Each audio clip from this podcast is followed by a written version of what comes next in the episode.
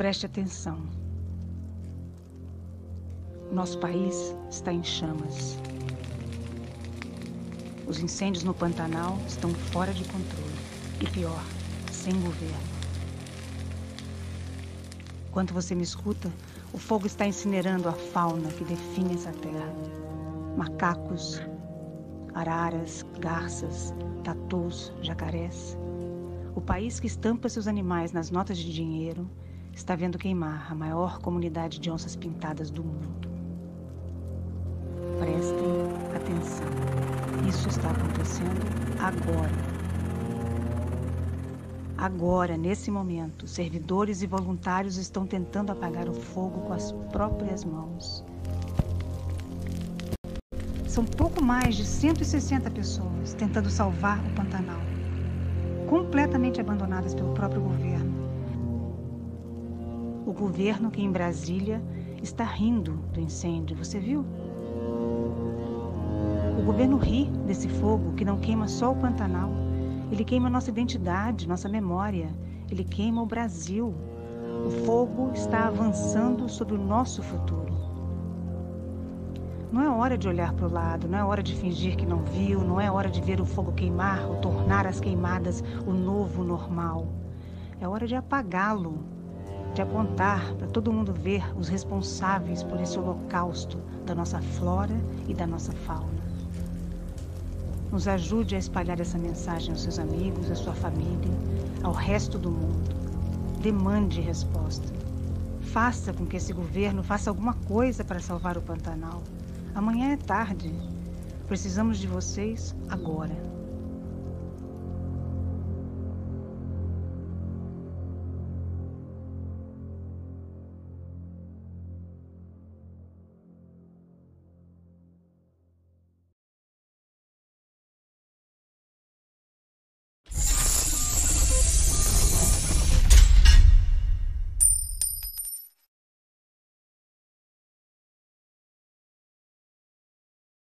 Bom dia, boa tarde, boa noite, Marcelo. Tudo bem por aí? Hello, Madonna's Light Designer. Tudo bem? How are you? Tudo bom? Tudo bem. Tudo bom, seu iluminador? Então, como é que anda essas noites de Brasília? Muito quentes. Brasília tá em chamas. Brasília tá pegando fogo, velho. Brasília tá. É, né? Assim, as coisas estão pegando fogo não somente no, no Cerrado, mas como também na política aqui, né? Mas vamos lá, né? Bom dia, boa tarde, boa noite para você que está assistindo o nosso canal da Ideia Luz gravado e boa noite para você que está assistindo o nosso canal ao vivo, que é muito mais gostoso de bom. Sejam todas e todas muito bem-vindas ao Da Ideia Luz Criação. Não é o Wallace? É isso daí. E para quem está chegando agora, lembrando que o Da Ideia Luz é um espaço de compartilhamento de criação de luz para espetáculos. Cada iluminador ou iluminador que passar por aqui é, apresentará um projeto de sua criação desde os primeiros contatos com a produção até a montagem. E essa apresentação acontece todas as terças-feiras nesse canal e é uma idealização minha e do Marcelo que tem o objetivo de conhecer como funciona e como, como pensam os iluminadores e iluminadoras do Brasil. Então sejam todos e todas bem-vindos e bem-vindas e é, que tenhamos hoje um dia histórico, não é, Marcelo? Sim, é. de acordo com o Ivo Godóis, que está aqui com a gente também, ele está no chat aqui falando boa noite. Eu não perderia essa live da Dama da Iluminação Cênica Brasileira. Ó, oh, é? olha a responsa nossa aqui, hein, Wallace? Vai ser histórico, vai ser histórico. Hoje vai ser uma noite incrível. Mas, vol Mas voltando ao Pantanal ali, Wallace, eu tive a oportunidade de ir até Bonito, né? Antes de uhum. chegar em uhum. Bonito, a gente ficou numa. A gente fez um é, numa cidadezinha, né, que a gente ia até uma fazenda para fazer ecoturismo, para a gente ver essa fauna e flora do Pantanal, e era lindo, assim, uhum. a gente chegou, assim, é, é, foi difícil, mas a gente conseguiu, né, assim, ver uma onça é, à noite, né, então, assim, É, e, e, é um local de uma fazenda onde as pessoas trabalhavam com o ecoturismo. Então, tudo na fazenda era plantado e pensando no equilíbrio com a fauna e com a flora. Quer ver um, um, um, exemplo, por exemplo, assim, eles tinham gado, né, óbvio, tinham gado, tinham cavalos, né, então tinha área de pasto, mas eles deixavam os cupinzeiros, eles não arrancavam os cupinzeiros, justamente porque o cupinzeiro é importantíssimo para o tamanduá-bandeira. Então, ali tinha tamanduá-bandeira, é, ali você tinha, eles criavam jacarés, aqueles jacarés pequenininhos, uhum. né, assim, e e, e anta, anta não, e capivara, que é justamente os alimentos preferidos da onça. Uhum. Então, aquele ecossistema se, se balanceava. E ele, além de plantação de arroz e, e, e soja, infelizmente, né? é, é, quem não viu. É, bom, só em aparentes. Quem não viu o, é, o programa do Greg News, assista o último falando sobre soja, o porquinho da China. Uhum. Então a gente, assim, depois eu fui para Bonito e uma coisa maravilhosa e, e, assim dói, cara, ver essas cenas de um local que é extremamente lindo, maravilhoso, com animais maravilhosos, assim, e por causa de cinco pessoas, é, isso tá pegando fogo. É, isso. Eu fiquei. E o que mais me dói é que essas cinco pessoas elas não vão ser penalizadas pelo que elas fizeram, porque o, o nosso presidente Tarja Preta foi lá ter uma reunião com eles, né, com esse pessoal do agronegócio em Mato Grosso. Cara, assim, que país a gente está vivendo, né? Bom, passou a parte política, né? É, prefiro nem entrar mais nesse assunto também. Mas eu fico muito triste. Mas vamos lá. Porque, porque eu, eu visitei é. Poconé, né? Que é uma cidade que é o, que é o, o, o portão do, do Pantanal, né? Poconé. E aí eu fiz a, a, uhum. a, a trilha da Transpantaneira e, e, e, esses dias eu vi um vídeo de uma pessoa que também fez esse mesmo percurso depois da queimada, né? E cara, é uma cena devastadora, assim. Não tem um como como explicar tão tenebroso que, que foi lembrar daquelas imagens tão maravilhosas que foi quando eu fiz o, o passeio na Transpantaneira e ver esse vídeo com pós-queimada, né? Uau, é, é, que ponto, né? Assim, é, é de doer. É de doer. É de doer. E, e, a cereja do bolo foi o nosso ministro Tarja Preta do Meio Ambiente, né? Que ele abriu. Passou a boiada, as, né, amigo? Tá passando a boiada, boiada, né? Já foi dito é, isso. Os manguezais, né? Assim, você pode fazer o que, você quiser com o manguezal, né? Podiam é. pegar e tacar ele de cabeça no manguezal. Pois é. Ai, meu Deus. É isso daí, Marcelo. Gente, é, aqui também é lugar, esse canal também é lugar para a gente discutir um pouco sobre as nossas angústias políticas e ambientais desse nosso país, que ainda se chama Brasil. Né, porque daqui um pouquinho vai se chamar The Handmaid's Tales. Eu não lembro o nome do, da, da, daquela cidade, né, mas vai ser próximo, né, porque a igreja está tomando conta da, da política. É, mesmo. É, Érica Anjos, Luiz Albuquerque, Luana Garcia, Camila Thiago, sua fofa. Seja bem-vindo. Boa noite a vocês que chegaram agora. A gente está aqui dando uma enrolada para ver se as pessoas entram e as pessoas estão chegando. E tá faltando a Carlinha Calazans. Cadê a Carlinha Daqui a Calazans, pouco ela tá cara? por aí. Daqui um pouquinho eu tenho coisas da Carlinha para falar aqui. Oh. Bom, fazer dois, é, na realidade três. Eu vou fazer três anúncios, três divulgações aqui bem rapidinho. Uma ligado a essa questão do Pantanal, sigam o canal no Instagram e no YouTube do On Safari. Carlinha Calazan tá aqui. é, sigam o On Safari, que é um projeto que cuida de onças né, em perigo e eles precisam de nossa ajuda, eles precisam ser visibilizados, né? Assim, sigam eles, tá lá no Instagram, tá escrito Oncafari. É, mas você escrever On Safari também aparece, se inscreva lá. A gente precisa apoiar essas pessoas. É, um outro canal que é muito bom para vocês assistirem é Martin and Company daquela nossa convidada que teve no debate, da Jussara Juscelene Santana, uhum. né? Ela, ela tem um trabalho lá do Instituto Martim Gonçalves, então vale a pena se inscrever lá também. E Estão vendo aquele prêmio que está ali atrás? Prêmio Sesc do Teatro Candango?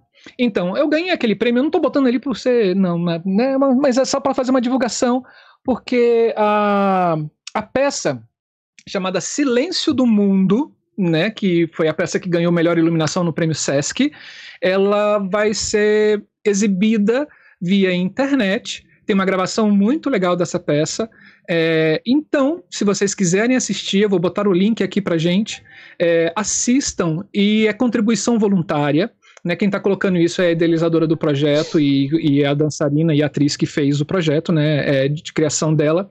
Ela vai estar tá disponibilizando isso é, num canal. Então assistam, vejam a iluminação lá, se vocês tiverem interesse de ver. É, e, e contribuam, porque a gente aqui em Brasília, a gente está precisando de muito dinheiro para os nossos amigos aqui. Aproveitando esse momento de divulgação, lembrar para quem ainda não assistiu o vídeo que saiu ontem do Da Ideia Luz Mundo, né? Ontem, dia 28 do 9, com a entrevista com a professora pesquisadora Veronique Perruchon, da França, né?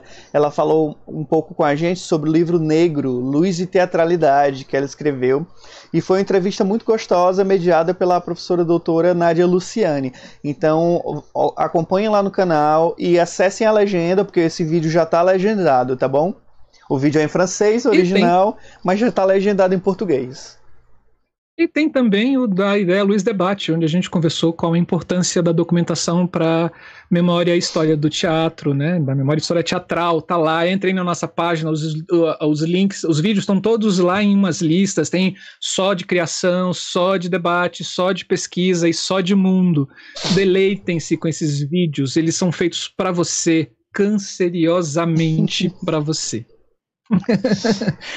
Só um, um, detalhe, Carlinha Calazans. Hoje eu tive uma reunião com a Carlinha. A gente está fazendo oh, um projeto bacana. chamado Botões. Botões. E vai ser um projeto maravilhoso. E, e a Carlinha, ela fez, ela mandou um, um abraço e um beijão para você, Wallace. Desculpa, Érica, mas eu precisava mandar esse beijo também. Né? É, e ela falou que ela tem assistir o nosso canal aqui do da Ideia Luz tem fortalecido e encorajado ela no fazer teatral. Que lindo! E ela tá pegando tudo que ela tá aprendendo no nosso canal e ela vai jogar tudo isso é, na próxima produção dela, que é Botões, que é muito legal. E sigam também a Carlinha hum. no Afinando Versos. Ela tem um canal no YouTube chamado Afinando Versos. Que são maravilhosos os vídeos, só por sinal, Nossa. hein? Acompanhe, vale muito a pena. Sim. E você sabe o que significa calazans, Wallace? Conte-me, Marcelo, o que significa calazans. Cala vem do hindu-europeu, que significa abrigo. Oh. E zans, quer dizer, sans, né? Vem do latim santus. Uhum. Então seria abrigo santo. Nossa, olha só a Carlinha fofa. de abrigo santo, coisa fofa, né? então é isso. Sem mais delongas. Vamos lá, Marcelo. Vamos... Hoje a gente tem uma pessoa que, que faz parte da história da iluminação no Brasil. É, é, é uma pessoa que, que marcou muitas gerações. Então, assim, de quem a gente está falando hoje, Marcelo? Obviamente, plagiando aqui o, o Ivo Godóis, a gente está falando da dama da iluminação. né? Da dama da iluminação cênica brasileira, que há 34 anos trabalha como projetista de iluminação em todos os segmentos da área cultural, empresarial e de entretenimento. Em teatro adulto e infantil, realizou inúmeros projetos com teatro de bonecos, destacando se o grupo Sem Modos. Na música, além de projetos de iluminação para shows e turnês nacionais e internacionais, direção de fotografia de vários DVDs, onde se destacam Adriana Calcanhoto, nossa saudosíssima Cássia Eller, Engenheiros do Havaí e Antônio Villeroy, e Orquestra. Trabalhou 10 anos com Tangos e Tragédias, que é um grupo lá do Rio Grande do Sul, maravilhoso também. Fez a última edição dos concertos comunitários Zafari, incluindo a ópera Carmen. Uau. Em sua carreira, recebeu os mais importantes prêmios nacionais. Em 2009, fez assistência para projetista de iluminação Jamile Torma no projeto de iluminação de Natal de Recife. Em 2015, participou do tour Bossa Negra do Rio de Janeiro com Hamilton de Holanda, e Diogo Nogueira nos principais festivais de jazz da Europa em nove países. Também em 2015 foi uma das projetistas de iluminação do Poa Jazz e do primeiro festival de música de Nova Prata. Atuou como assistente no curso de iluminação aplicado ao desenho gráfico, desenhos de produto, desenho de moda e arquitetura na Universidade Ritter dos Reis. E é convidada do laboratório foi convidada do laboratório da, de luz da UDESC, e aí fica a dica também para vocês seguirem o laboratório de luz da UDESC no YouTube, também tem muita coisa legal e ela foi convidada para falar sobre a ótica do universo feminino, sobre a iluminação cênica. E eu estou falando nada mais, nada menos do que a nossa queridíssima Marga. Seja bem-vindo, Marga. Oi, Marga, boa noite. Tudo bom? Olha, é uma honra ter você aqui com a gente, uma pessoa de tanta estrada, uma história viva da iluminação brasileira. Seja muito bem-vinda no nosso canal da Ideia já Luz. Já para registrar, Marga, Jorginho de Carvalho está aqui com a gente também acompanhando essa, essa nossa entrevista, tá? Ou seja, realmente hoje é um programa hiper histórico. Boa noite, Jorginho. Marga, é com você. A Marga hoje vai falar, gente, sobre o show da Adriana Calcanhoto, Maré. Então, Margar, conte pra gente como é que foi esse processo criativo para esse show. Boa noite, gente. Assim, tudo muito por acaso. Eu comecei a trabalhar com a Adriana aqui em Porto Alegre, em, o primeiro show foi em 1988. Daí ela seguiu o caminho dela, fiquei uns dois anos fazendo show com a Adriana. Daí ela foi para o Rio, as coisas mudaram, ela comecei a ser reconhecida, reconhecida, uh, e trabalhando lá assim, com nem, nem um técnico que ela estava habituada a trabalhar com novos técnicos. Assim que ela pôde, ela disse: Bem, eu quero trabalhar com a Marga de novo, manda buscar a Marga. Então, manda buscar a Marga. A Marga foi para o Rio e começou uma turnê que, na realidade, começou aqui pelo sul, pelo sul Começou pelo sul, aí a gente foi para o norte, uh, foi para Amapá, uns lugares assim bem esquisitos, que eu, que eu chegava e digo, bom, de alguma forma eu hei de desdobrar isso aqui tudo, né? Porque, assim, com poucas condições, com muitas condições. Aí chegou o momento que tá, a Adriana vai fazer show no Canecão. Nesse período aí já era 99, 98. Já existiam os movings, já existiam todas essas coisas. E aqui eu trabalhava do lado de uma casa de espetáculo e chamada Porto de Elis, que sobreviveu muitos anos, e a luz era da Clara Luz, minha, todas as noites eu estava ali fazendo experimentos e coisas, e estava pensando que luz que eu vou fazer para Adriana Calcanhoto.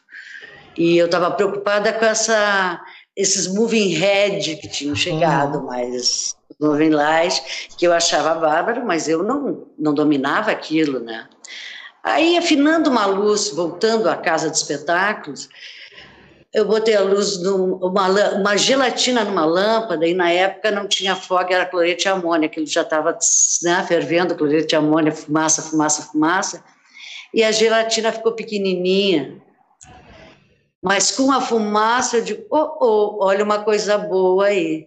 Aí daí veio as geovasadas, que eu criava verdadeiras catedrais e assim, quando chegou no Canecão, no Rio, e, e, tinha uma pressão muito grande dos empresários dela lá. Mas por quê? Mas quem sabe chama fulano para ajudar ela a fazer. Aí eu digo, Olha Adriano, o que, que tu acha? Ela me disse, faz como tu sempre fez, que ficou lindo. Era a Companhia da Luz de o Canecão e eu podia pedir um monte de coisa. Mas eu podia pedir também 80 plano convexo. Uhum. E foi o que eu fiz. Era voz violão, eu usei todo o canecão, eu fiz uma verdadeira catedral, que tu deve ter alguma foto mais ou menos, que na época não tinha essa coisa de a gente ter o celular e fotografar e tudo na hora sair. Não, eu não tenho foto, mas tenho fotos para mostrar o que é essa tal gel vazada e o que, que você pode fazer com ela. Que, por sinal, é uma técnica incrível. É, é, eu, aprendi, eu vi isso com você em 2013, né, lá na UDESC, a gente, a gente conversando e você falando desses experimentos, e nunca mais eu esqueci. E vez por outra eu trago essa técnica para alguns dos meus espetáculos, que eu acho que fica assim um, charme, sabe? Quando a fumaça bate, que aí você vê aquele, aquele traço iluminado e aquele traço branco vazando na gel. Eu acho um, um efeito assim espetacular, Margarida. É assim, e quando você não vê a fonte, não vê a fonte, você pode ver que que parece que tem moving no meio, que tem várias coisas, não tem. Aí é um pequeno detalhe, vai passando isso aí. Nossa. Ó, aí a gente está vendo a fonte. Vai, pode ir adiante. Isso. E eu ficando bravo com as minhas gelatinas quando não dava para cortar. Olha só, gente. Ah, Olha eu... só. Muito caco de gelatina, muito. E hoje eu repeti isso na gravação de um DVD, porque não tinha nada naquele teatro, só a minha criatividade. E, e aqui não tem movie, é, elipsoidal mesmo, com latinha da escola, com latinha de escola furada, essas coisas assim. E isso atualmente. Mas foi assim que eu comecei com a Adriana, né? Pois é. Esse aqui até está bem requintado, tem bastante é? opções, mas não tem um moving aí, não tem um moving, é só gel vazada. Mas é bom, né, H, porque assim, é, é, é, você vem, vem. Nós, eu e Marcelo, a gente também vem dessa mesma geração que, que aprendeu tudo no analógico, né? e aí, quando entra nessa parte digital, a gente só vai agregando. Então a gente consegue trazer uma outra bagagem de, de percepção luminosa pro show, que não é só o efeito pelo efeito, não, só é, não é só aquela luz que se movimenta, né? E vendo o, esses desenhos que tu Isso faz aí. e a combinação. Isso de... aí foi feito hoje. Ah, esse é o de hoje? Hoje mesmo. É, esse é de hoje, e por exemplo, o que eu falo do show da Adriana era assim, começava em várias posições, então tinha uma série de cores, outra aqui, formava mesmo uma catedral, ia e voltava pouco, tocava nela, não tocava nela essa luz, né? mas era assim, basicamente isso. E ela deixou eu seguir adiante com isso, e junto eu usava umas pimbinhas no chão, assim para fora, que parecia um disco voador, que eu não, não usei nunca mais essa pimbinha, que eu levava na mala. Olha que bom. Uma farinha, com 10 pimbim, porque podia não ter. E para mim, se não houvesse aquele efeito no final do espetáculo, e eu, eu ficava muito insatisfeita, muito infeliz. Então eu levava na mala, levava uma mala, uma mochilinha com as minhas coisinhas, com as minhas panelinhas, como eu digo, e a outra mala com as 10 pimbinhos para Adriana Calcanhoto. E você e colocava esses pimbinhos aonde? Hã? Você colocava esses pimbinhos aonde? No chão, assim. Ao redor dela. dela uh, afinadas para fora, para a plateia. Então, com a fumaça, quando eu tirava tudo que estava atrás, ela parecia que estava num disco voador, uma coisa, ela sumia ali atrás. Uau. Aquilo recebia muitos aplausos, porque eu ia tirando todas as coisas cortadas, picadas, né? E, ah, eu hoje trabalhando, olha a felicidade dela na cabine. Ai, dá até para uma palpitação aqui, gente, que saudade! Que saudade! É. saudade. saudade. E é assim que começou com a Adriana. E depois eu falo. E, e foi aquele show que foi um grande sucesso, aí se seguiu, aí vieram os outros shows. Aí a Adriana me mandava, ela me estimulava muito ela mandava um tema para mim, por exemplo, lá expressionismo, começa a pensar nisso, para nós fazer a próxima luz. E assim foi indo, e foi maravilhoso, ela me deu muitas oportunidades. E é isso. Como é que foi, assim, é, quando você é, quando ela te chamou, é, ela te passou o CD, você ouviu as músicas, como é que você foi selecionando é, esses, essas luzes para cada música? Como é que você foi montando isso? Para ser bem, bem, bem sincera, ela me deu toda coordena as coordenadas. Ela sempre soube muito bem o que ela queria, ela era muito organizada em todas as fases, assim. Ela me mostrava a música, o que estava acontecendo.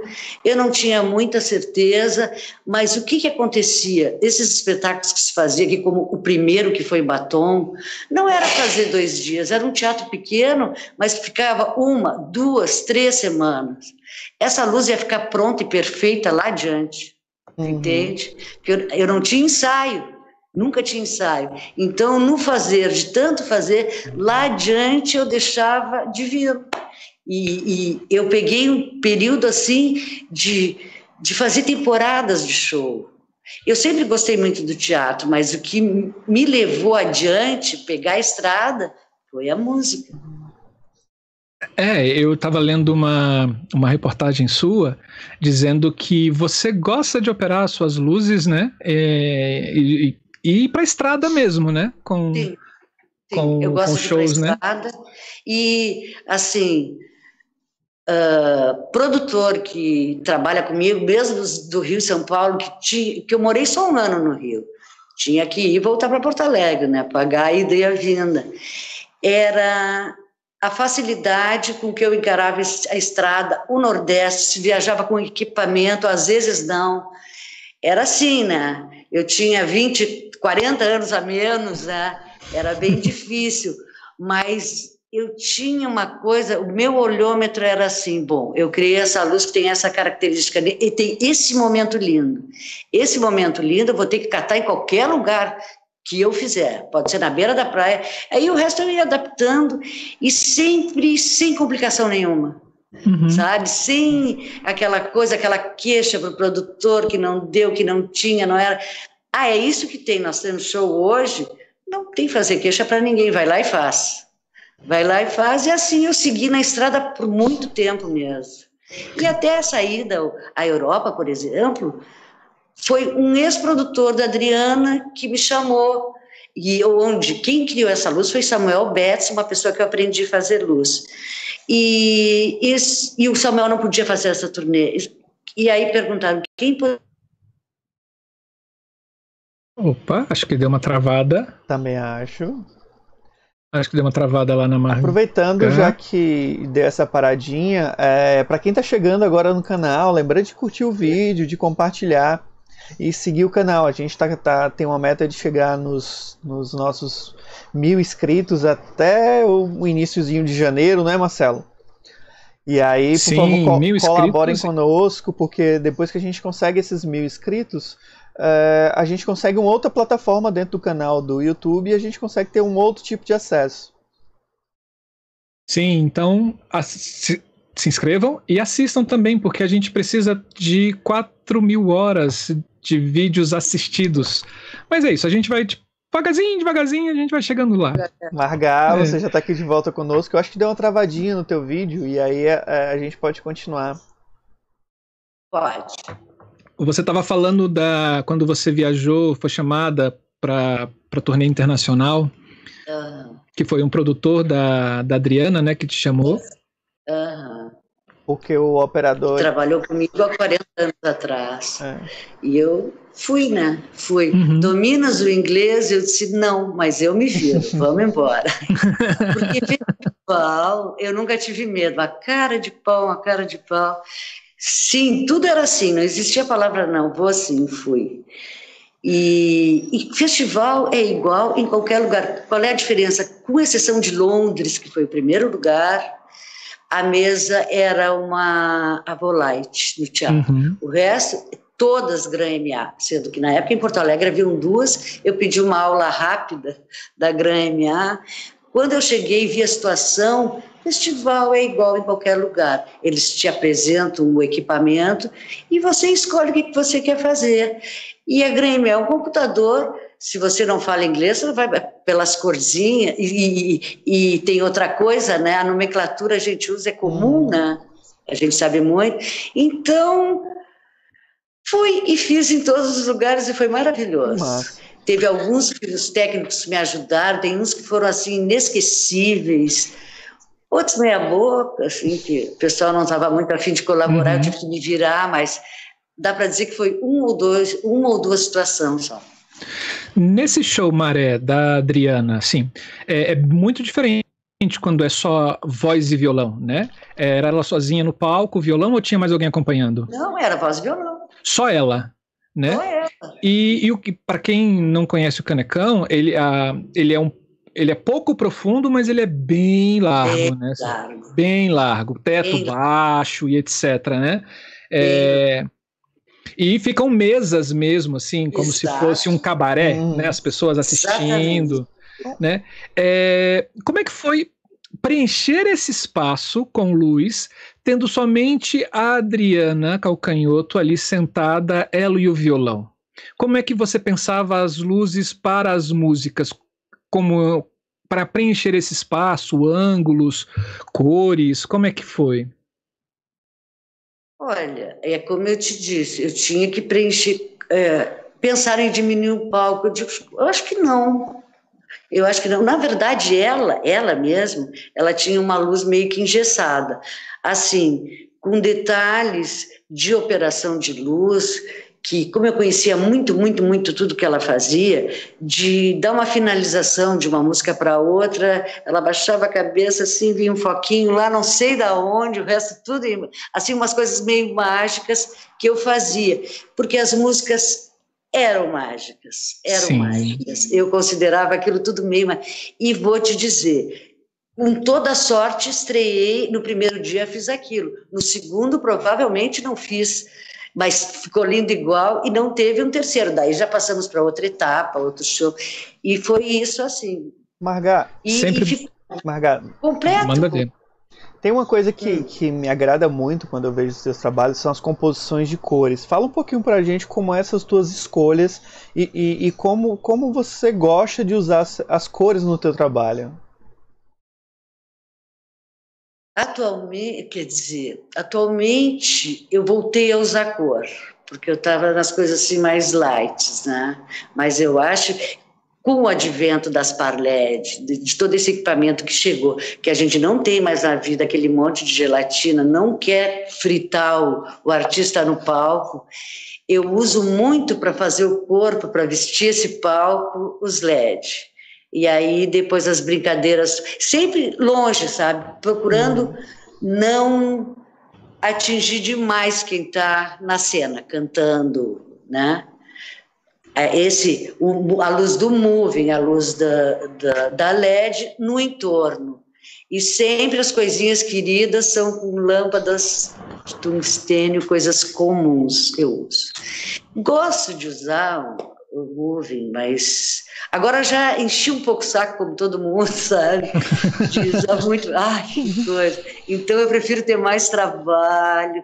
E a cor depende do que está na minha frente. Eu acho que casa muito bem a cor fria com a cor quente, usar o verde junto com o vermelho, desde que eles não se misturem e eles apareçam distintos, sabe?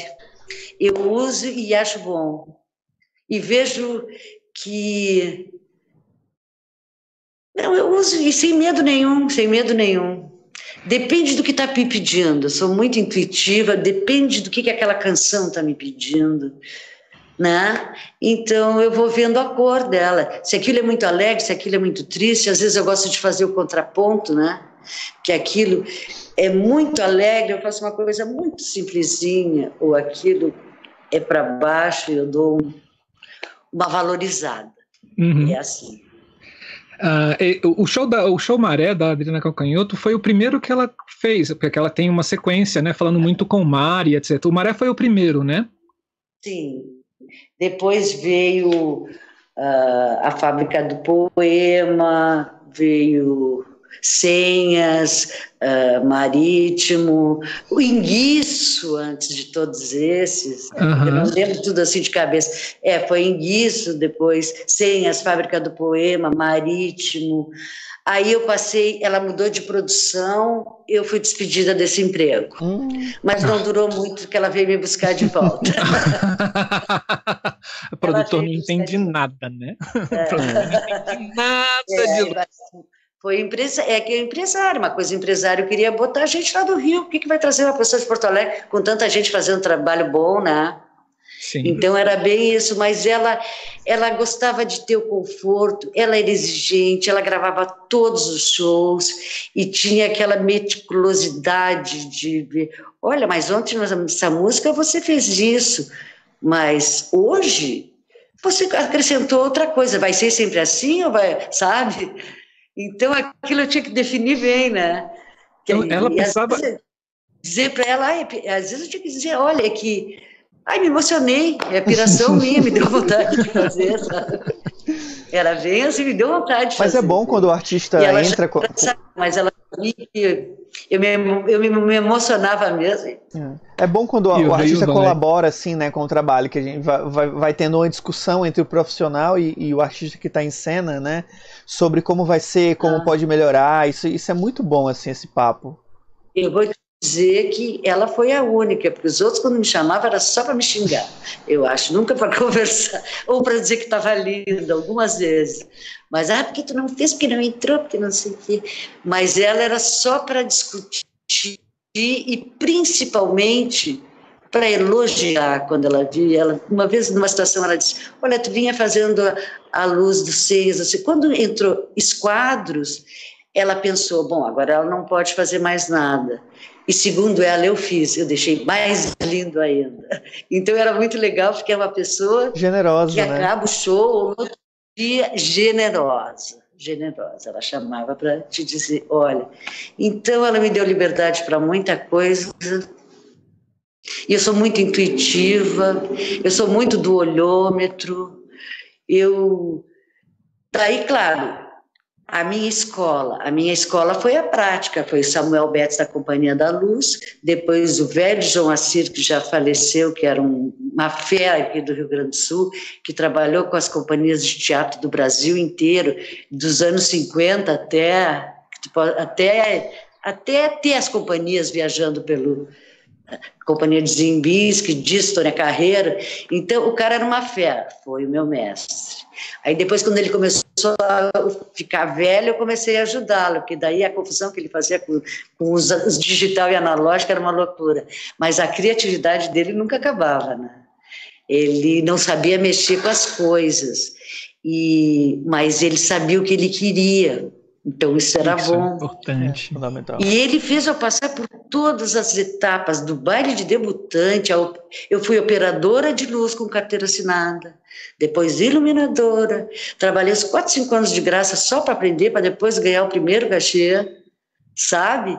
É a escola. E eu tinha oportunidade de, por exemplo, vai ser tal coisa em São Paulo. Eu tinha a oportunidade de ir até São Paulo para assistir e ver qual é, e me enfiar e me meter, que daí eu comecei a ficar amiga do pessoal da GCB, lá que era uma empresa antiga, antiga, muito amiga do Ângelo, tudo que estrear, e eu, e eu olhava para o meu pai e dizia assim, eu preciso ir para lá, não sei como. Ele disse, tá, eu pago uma passagem para ti, de vez em quando rolava, que não se tinha muito dinheiro, mas rolava. Então eu fui atrás, eu fui atrás de tudo. Marga, e esse período era em torno de que ano que, que, que você estava nesse momento da, de, desse seu Nesse início, momento, desse início? Oite, ah, os anos de 80 e 87, por aí, eu acho que até. É, sou muito esquecida, mas é por aí, anos 80. 80, né?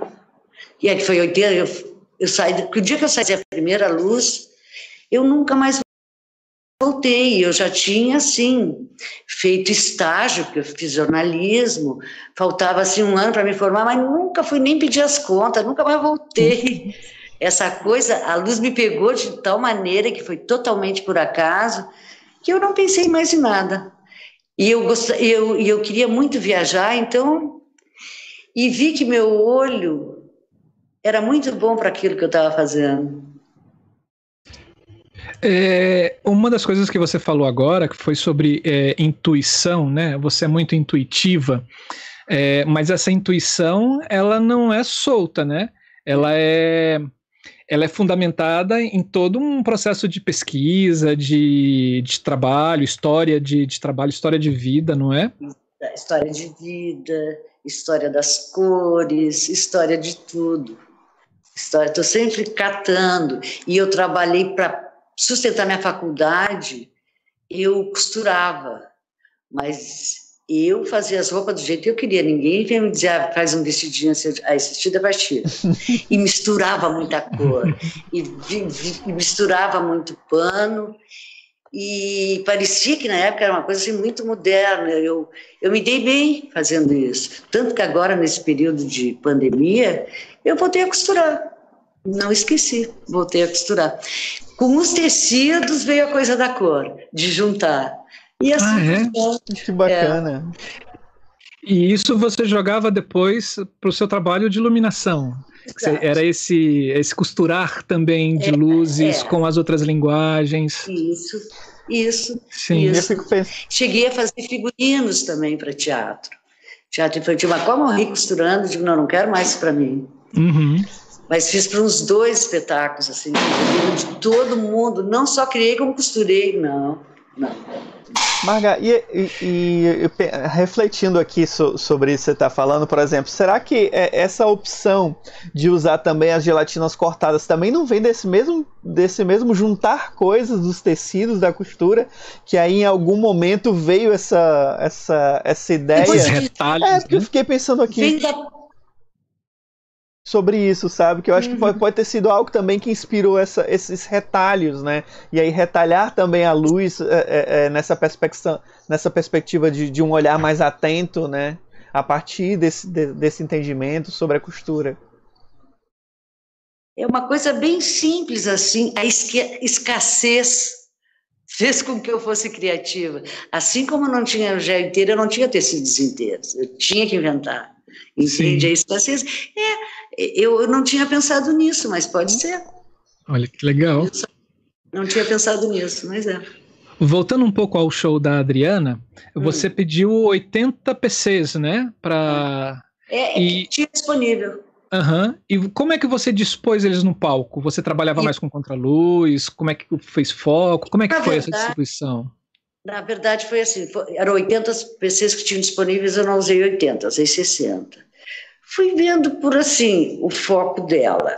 Gel vazada, do lado tinha um foco que era foco mesmo. Né? Uhum. Aí fui escolhendo cor que combinasse com esse. E depois, uma, duas, três, quatro varas, eu usei todas as quatro varas. Depois, se as, du as duas primeiras lâmpadas com gel vazada, por exemplo, fosse magenta aqui, lá na última vara, no centro, ia ter uma janta. Essas varas o, atrás dela? É, tudo atrás. Tudo uhum. atrás. Tudo lá. E assim, era um grande espanto. Mas esse palco todo ela vai se sentir perdida. E eu dizia: não, não vai se sentir perdida. Não vai, não. Temei muito e. Então consegui. Mas assim fui vendo cores, repetindo cores. Uhum. Uh, tinha um dia antes para montar, dava para conferir, estava é, com, é, com os técnicos da empresa dos meus amigos, super bem atendida, né? E assim, fui escolhendo cores, principalmente porque as músicas pediam cores. Como se dá esse processo da música conversar com você? Porque a música conversa.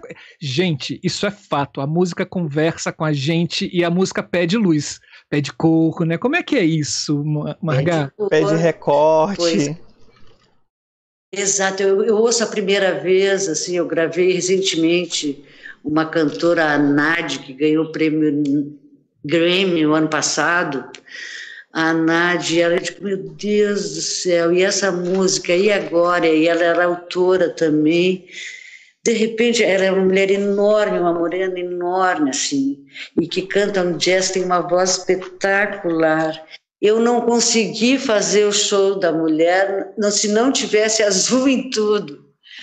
Tudo, eu usei duas cores, e branco e azul. Não consegui. O show dela todo se chamava Noturno, lógico, né?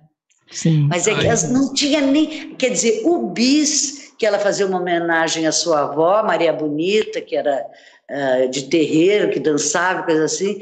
Foi o único momento que, que bom que existem os LED e os, uhum. e os moving, que daí eu usei a cor.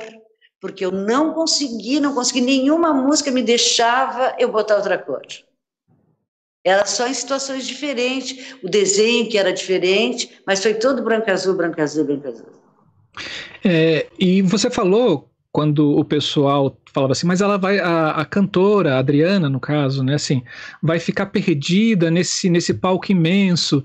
E o, o que te motiva, o que, te dava a certeza que não, que ela não ficaria perdida? E, ia ser que nem um cenário, que aquilo ia ficar bonito, já que não tinha cenário, ia limitar, tu limita com a luz, uh, e que ia ser um cenário que ia ficar bem, que ela estava ali na frente. E assim, Muita gente não entendia, mas por que essa montagem lá atrás, se a criatura está sentada aqui na frente, uhum. e na frente só uma varinha aqui? Eu digo, ah, e é que tá, né? Então, ela preenche o palco, a gente nem percebe que é uma pessoa só que está em cena. É ela e todas aquelas coisas que eu tinha feito para ela, né? Então, uhum. tudo meio que tinha a ver uma coisa com a outra, né? Músicas como esquadros que assim pede cor, pede cor, pede mudança, pede quadrado, pede redondo, sabe? Uhum. E, que e tudo isso?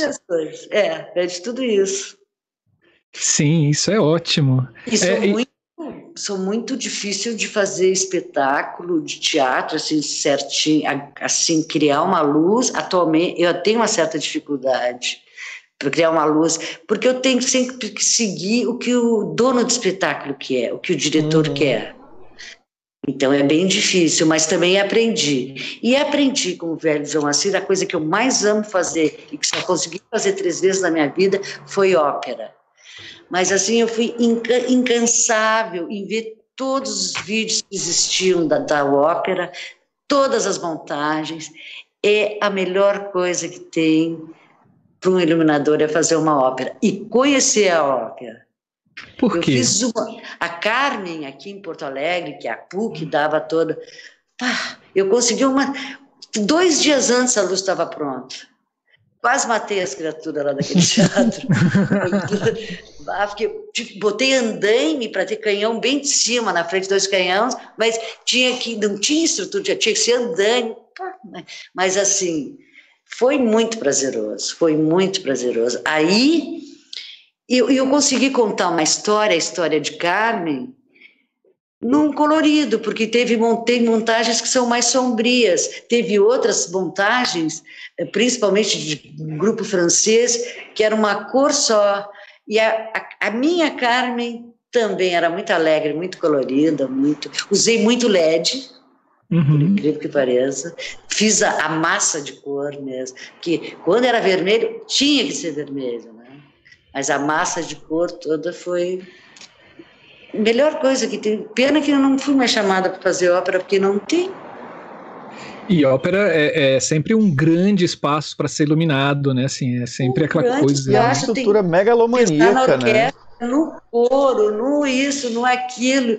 E cantor de ópera, meu Deus do céu, eles são sensíveis por demais. Nada pode. e maestro de ópera também é sensível por demais. Sabe? Sim. Tem que ter muito. respeito, porque eles são muito sensíveis. Qualquer coisa, eles ficam melindrados e emburrados. Sim. E vão fazer queixa com a produção. Marga, é, eu também lendo sobre você, indo atrás de pesquisa, de, de entrevistas, né? É, você diz numa das entrevistas que é, a luz tem que vestir o momento do show, né? É, explica pra gente isso, porque eu achei tão poético isso. A luz tem que vestir o momento do show. Isso é pura poesia mesmo, né? Sim. Vestir o momento do show. É pura, não tem como explicar isso. É ah. pura poesia.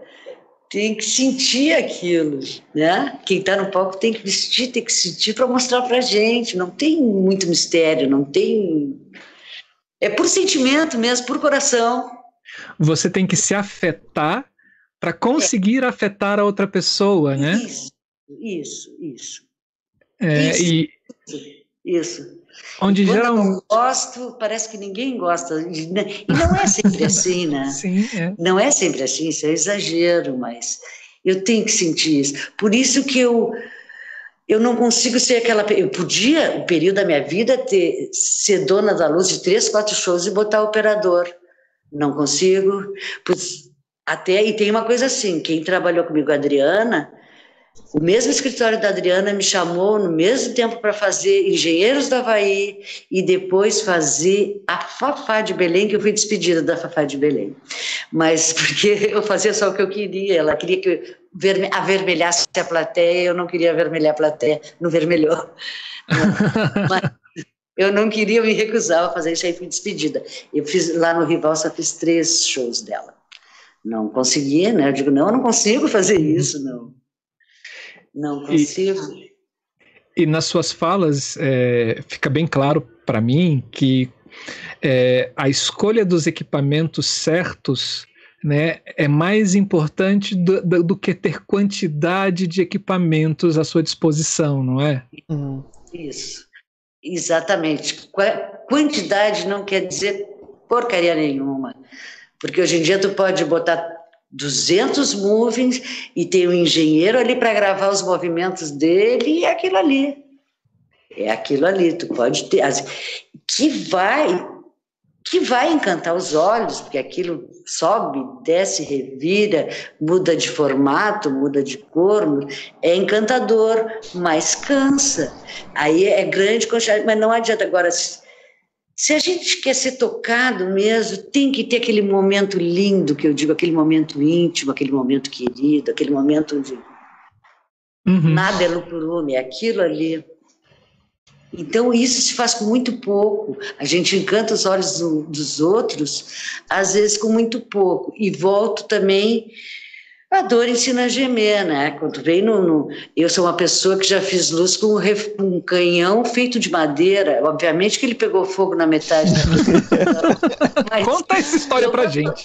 É. Não era meu, era. Tinha um canhão de madeira, feito de madeira, com um ventoinho com tudo. e onde isso foi, foi num baile de debutante. Eu estava ali, eu dizia assim, isso aí vai pegar fogo. Eu disse, não, menina, vai dar para as debutantes. Na quinta debutante, eu digo, eu tô fora disso aí. Umas coisas muito doidas que eu participei, né? Ah, tem história, tem história, tem, é cômico, é cômico, assim, tem muita comicidade nisso tudo. Sim. E, e assim, pouca coisa tem que ser bem criativo, tem que pensar muito no que está fazendo, para poder tirar beleza daquilo, para poder aquilo vestir o que está no palco. E pode ser bem lindo, 30 lâmpadas, e pode ser bem lindo, 400 lâmpadas. Tudo depende. Essa, tudo pode depende ser bem lindo usar 400 lâmpadas, é, mas bem lindo usar 30 lâmpadas. Uhum. É só saber o lugar onde colocar Sim, olha, é... E, e, Margar, essa coisa assim de você é, entrar na estrada assim bem bem cedo, né? Assim, você praticamente foi uma das nossas pioneiras de iluminadoras, né? É, como é que foi encarar esse esse universo nosso que é bem machista? Bem difícil, bem difícil porque eu era tinha 40 anos a menos, era loura, linda, pequena. foi bem difícil, foi bem difícil. Tive que me impor muito. Uh, nunca chorei na frente de ninguém, mas uh, teve horas que eu tinha que ir para um cantinho chorar. E aí eu tive que aprender tudo. Eu tive que aprender a subir na escada com um elipsoidal nas costas. Eu resolvi, tá, eu vou fazer tudo. Vou aprender elétrica sabe? Ah, hoje em dia eu esqueci tudo. Deus livre me pediu para fazer trabalho braçal, estou fora. Mas assim, eu aprendi a fazer tudo. Porque daí eu podia pedir, podia mandar. Porque os caras queriam me enrolar. Não, mas isso aqui é. Eu digo, não, isso aqui não é não, isso aqui é assim, é assado, eu conheço muito bem. Não, mas a senhora tem que ver que essa lâmpada daqui só pode ligar com a outra lá do outro lado. Eu digo, não, não é assim. Então, e tudo com muito jeitinho, porque as duas vezes que eu me indispus com técnicos assim, que estavam me desprezando por ser uma guria e ser mulher, ah, eu me dei mal, meu espetáculo foi um, uma desgraça. Então, eu fazia de tudo para brigar com algum deles, ou ou gritar, ou bater o pau na mesa, como eu digo, só na hora de ir embora, porque antes de jeito nenhum. E tem um lugar assim que me ensinou muito. Buenos Aires tem os teatros maravilhosos, mas os técnicos mais conservadores e mais velhos do mundo. Eles olham para a mulher com aquilo, com desprezo, quando chega num plano de luz e diz: Olha, o meu plano é isso. Ele olha assim: oh, as lâmpadas daí tudo pendurada, pode escolher. Nossa. E é assim, é uma loucura, é uma loucura, é um desprezo, os portenhos é um desprezo total. E esse Maré fiz com a Adriana Calcanhoto em Buenos Aires, num festival que tinha Porto Alegre em Buenos Aires. A Adriana já morava no Rio, mas sempre era convidada. E sofri muito na mão dos homens em Buenos Aires. E no, em Feira de Santana, nunca vou esquecer, eu entrei no teatro, o técnico olhou e disse assim: essa mulher aí que vai fazer a luz. Nossa. Sabe? Mas, de uma certa forma, eu acho que existe por esse Brasil uma ou duas pessoas desse meio que dizem: ah, não gosto dela. Todo mundo virou meu amigo, graças a Deus. É, você percebe hoje uma mudança nesse comportamento? É, ou não? Ou a gente. Percebo, ou... percebo por dois motivos. A nova geração, a geração digital, já entrou dando na programação. Não uhum. sabe a diferença de um elipsoidal, de um PC. De... Olham para mim e dizem, o que, que essa velha está fazendo aí? Essa velha vai fazer rock and roll? Isso, isso há 10, 15 anos atrás que eu ainda fazia. Eu sou super rock and roll, sou mais rock and roll que tudo nessa vida. Né? Uau! Essa, eles não pensavam, mas estava escrito na cara dele. Me tratavam mesmo como velha, né? Como uma pessoa que a gente vai ter. Ai, vamos ter que ter cuidado, né? Coitado, o que, que ela vai fazer? Como é que ela vai subir naquele andaime? Não tem problema subir. E a diferença é muito grande, que eles têm um certo desprezo, a não ser quem é muito ligado, está muito interessado e percebe: opa, aqui eu tenho chance de conhecer. É, mais sobre a história da luz, porque eles realmente a nova geração é bárbara, eu adoro eles porque eles me ajudam, porque eles são cabeça pensante nas, nas coisas modernas que eu tenho dificuldade quando eu vou gravar, que eu levo 22 dias gravando uma coisa, uma música, eu digo, queridinho, faz aqui, ó. Não, mas assim eu não quero assim. Eu sempre eu conto com a nova geração, e nem todos são os nojentos, mas a maioria por aí, dos gurizinhos, às vezes, como eu digo, ai, são os nojentos, o que, que eles estão pensando? E eles sabem muito pouco, aí tu bota o, um menino desses. Esses dias aconteceu, esses dias, não, ano passado, dois anos, um cara desse tinha que afinal ele elipsoidal, tinha moving. Ele subiu e quem disse, e era interior, e estava só nós, eu disse, queridinho, faz o seguinte, eu não vou subir nessa escada agora bota eh, o, o elipsoidal aqui no chão. Abri e mostrei, ele não tinha a menor ideia que existia duas lentes, que existia aquilo. Essa é a diferença, mas em compensação, eles dão toma na cara da gente quando eles gravam todo um espetáculo no, no computador deles, está tudo ali, uhum. né? Isso é divino, isso é. Eu aplaudo, eu quero estar perto de quem sabe fazer isso mas não gosto de guri. As pessoas não precisam ser preconceituosas, principalmente com a idade.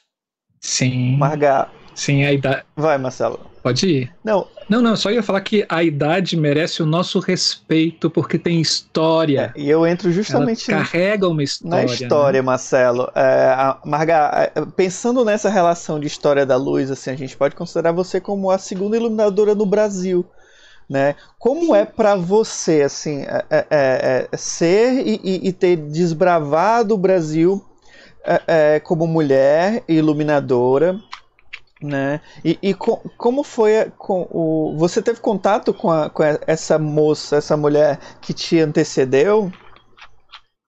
Não, Judith Spencer. Só, só me contaram, só me contaram, eu já vi ela por foto, só me contaram. E tem um detalhe: eu logo tive carteira de trabalho como iluminadora e as mulheres agora podem estar tendo, mas não tem ninguém. Segundo o historiador Farley Ders, eu sou a única no Brasil que tem. Ele que fez a pesquisa, ele que descobriu que eu sou, na verdade, a única mulher ainda trabalhando. É. A... Olha a importância, época, né? né? Ainda trabalhando e que tem carteira de trabalho como iluminadora. Eu ela mandou aqui pra gente, Wallace, é... se você quiser de repente passar aqui, porque Manda pra mim. é a primeira DRT, deixa eu pegar aqui, primeira DRT de ela? de, ilum, é, de iluminadora. Você teve a primeira DRT de operadora de luz, não foi? É, operadora de luz. E essa aí é atual até. E assim, não era esse número, é porque o sindicato perdeu a minha carteira de trabalho, então eu tenho um número mil e pouco, mas o meu número original era tipo assim, 19, 20. Olha só, gente, quando eu crescer eu também quero ter uma carteira dessa. Não é? A gente está fazendo aqui, aqui em Brasília, a gente está fazendo assim um motim. A gente vai tomar conta do SATED. a gente vai invadir o SATED. Bom, o nosso SATED aqui está começando a funcionar muito bem, isso é bom. É. Ah, bom, pode, pode falar aí, Wallace, pode falar.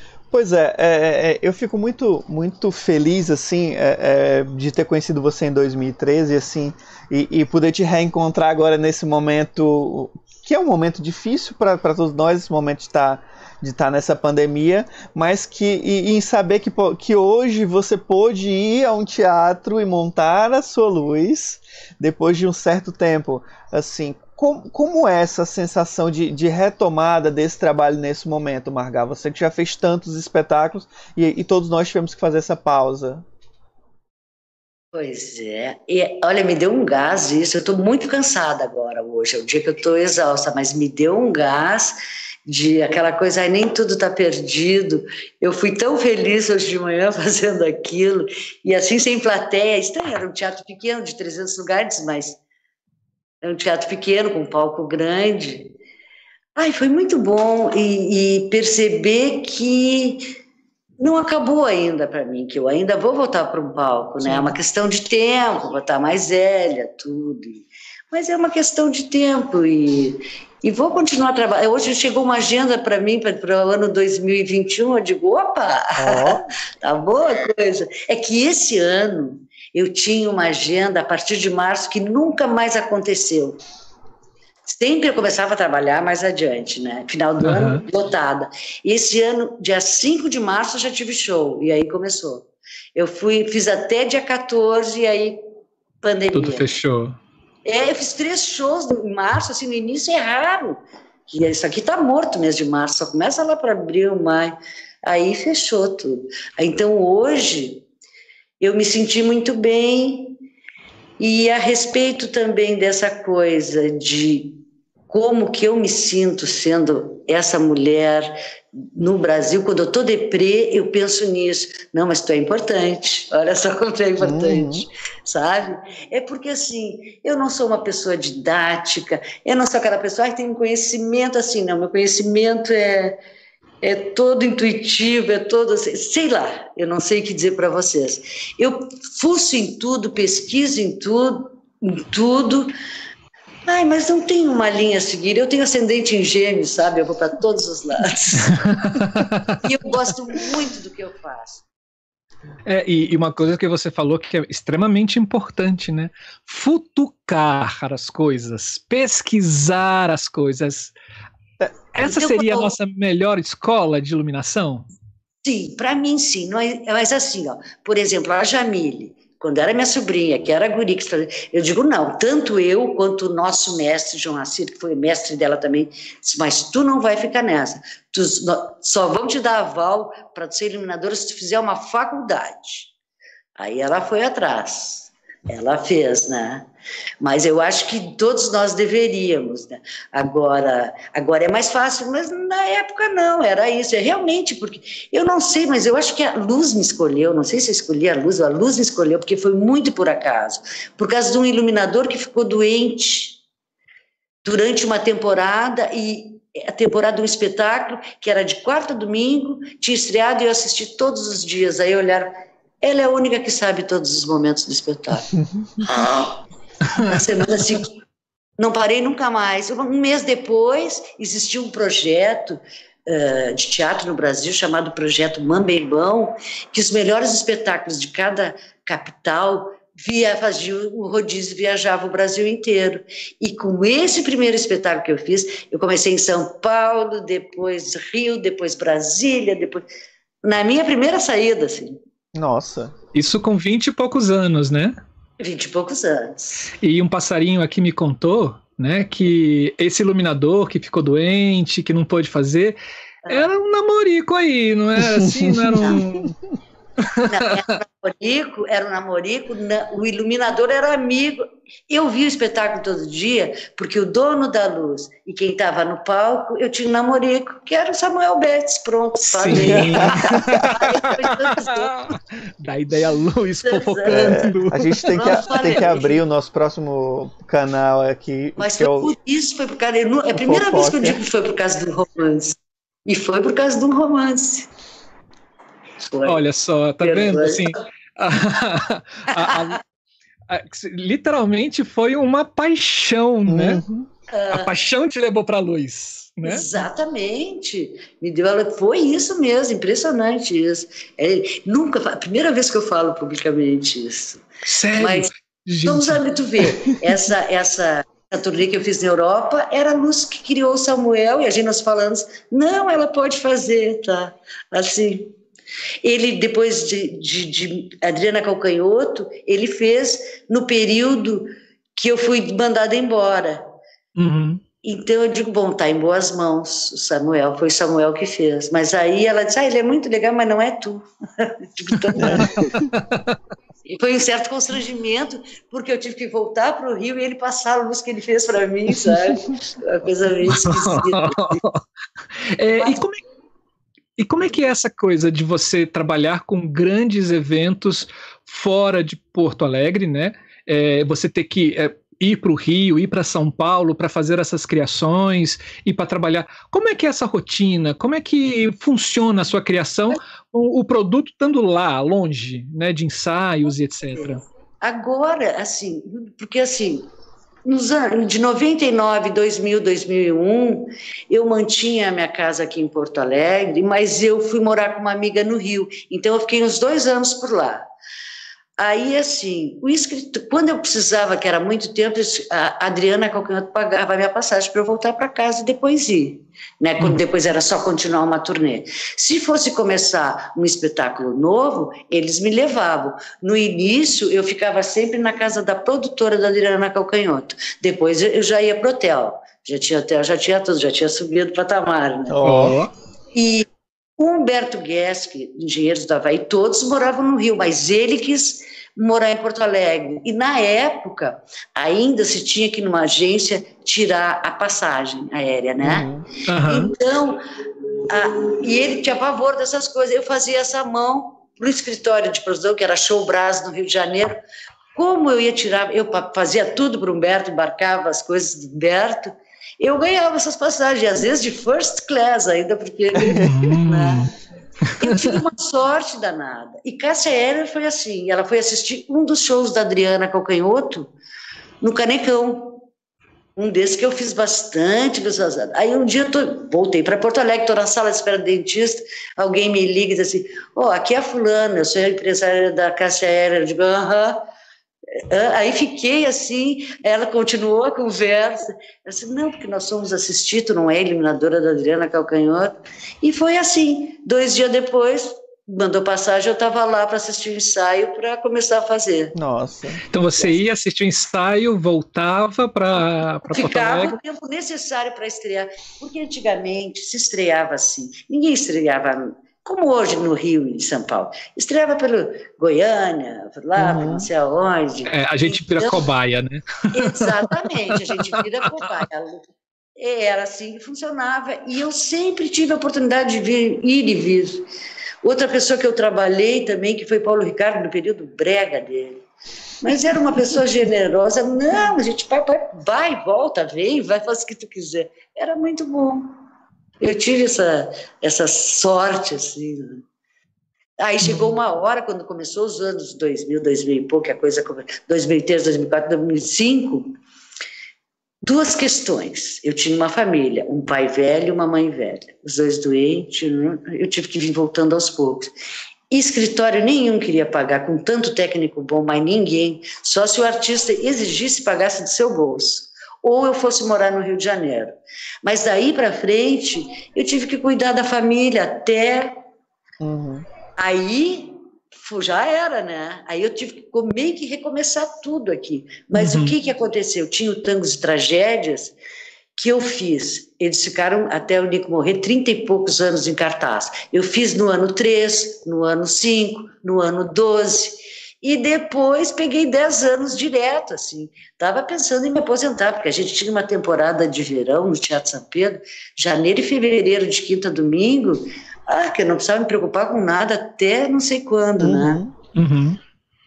Acabou. E, eles... sim, e eles eram muito generosos. Nós tínhamos o escritório de produção da Mariludes Flanarim, era uma produtora maravilhosa que ajeitava um décimo terceiro para todos nós, sabe?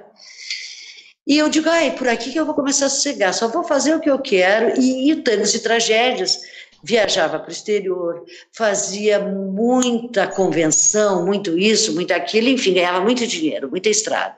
E eles muito exigentes, mesmo que o lugar fosse pequenininho. Então eu adorava a exigência da produção, que eu sempre tinha uma coisa boa para trabalhar, né?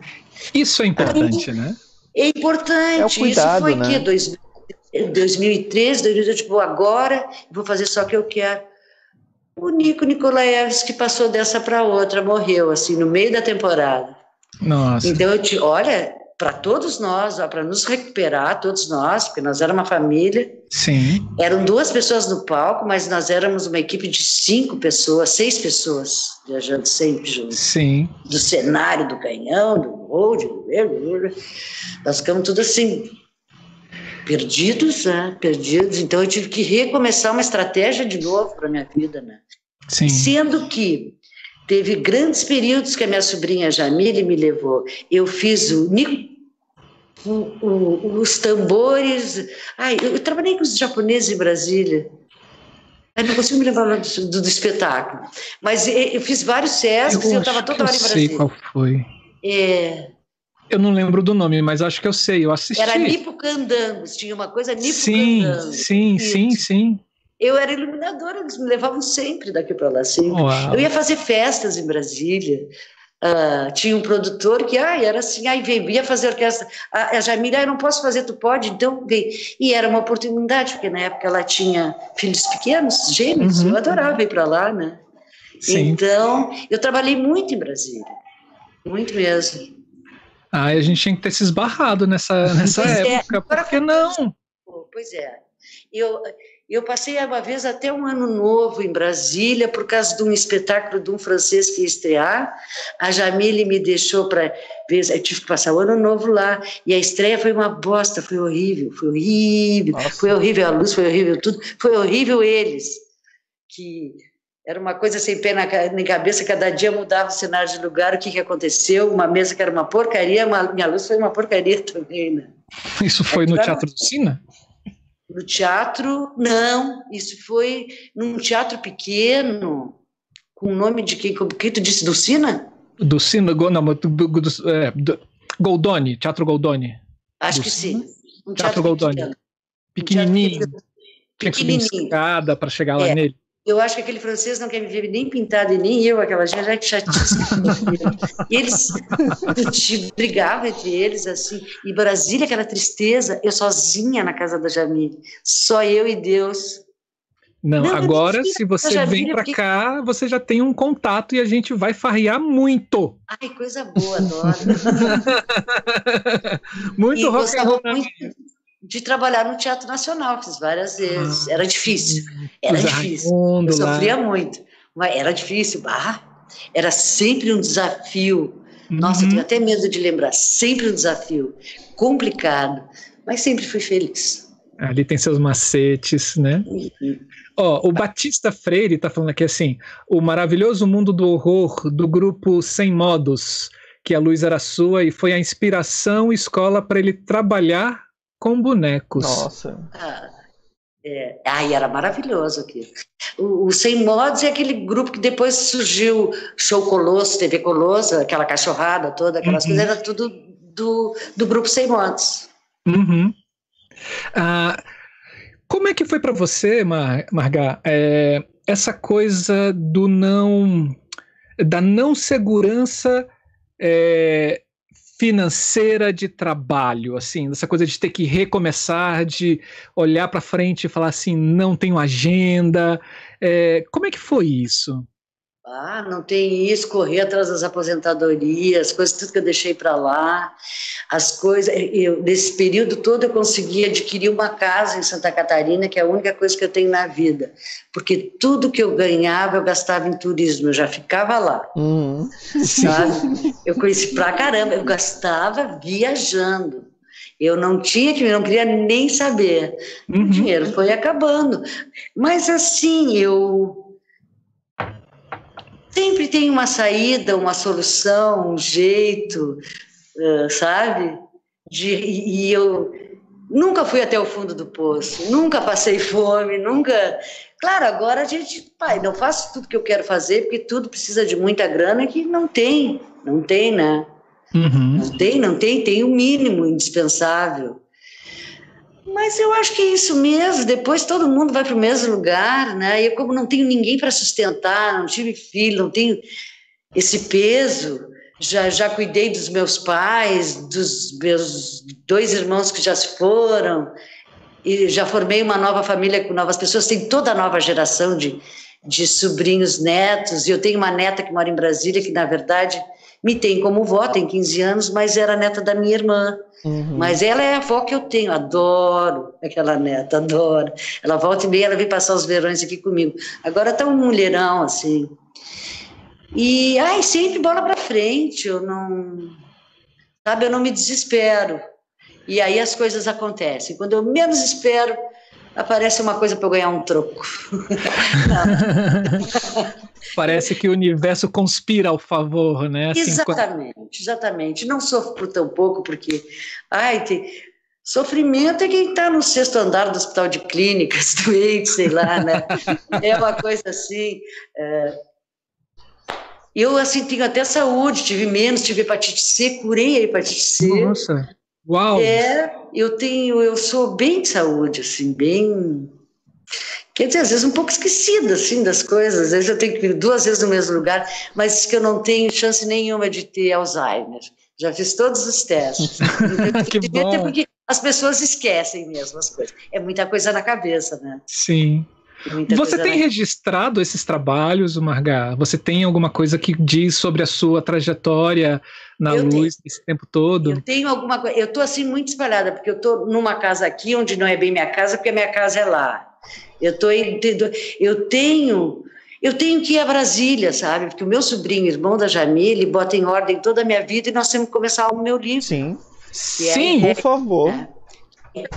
Tem várias coisas. E é ele que vai organizar. Senão, sozinho, eu não vou fazer nunca. Eu tenho coisas feitas à mão, coisas feitas. Já tem coisas assim que vocês não acreditam. Isso aqui não sei se não vai dar para ninguém ver, né? Dá, dá. Chega mais pertinho da câmera. Quem assinou? Um pouquinho, calma.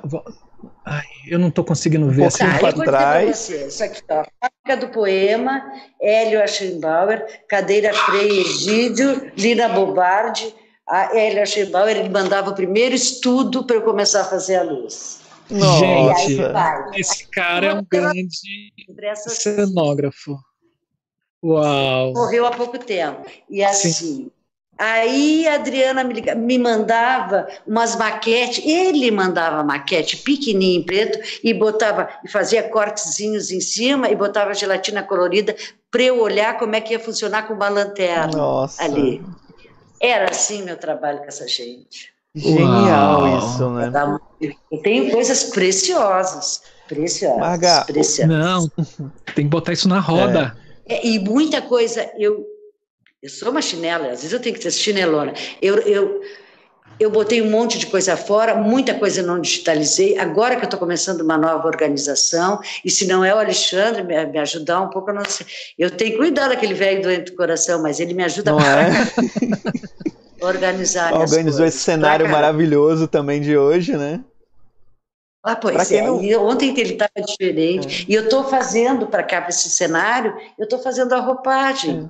Estou é. pensando em fazer pé, as pernas, a bambolina, tudo como tem que ser. Ele vai ficar pronto como um pau. E para quem ainda não sabe. vai ficar um monitor, uma TVzinha. Esse cenário uhum. atrás da, da Margá é uma maquete, tá? Não é uma estrutura real, é uma maquete que o, que o Alexandre construiu. É. E cinco, tem cinco é. centímetros. E, é, e eles estão montando isso, um microteatro isso... lindíssimo.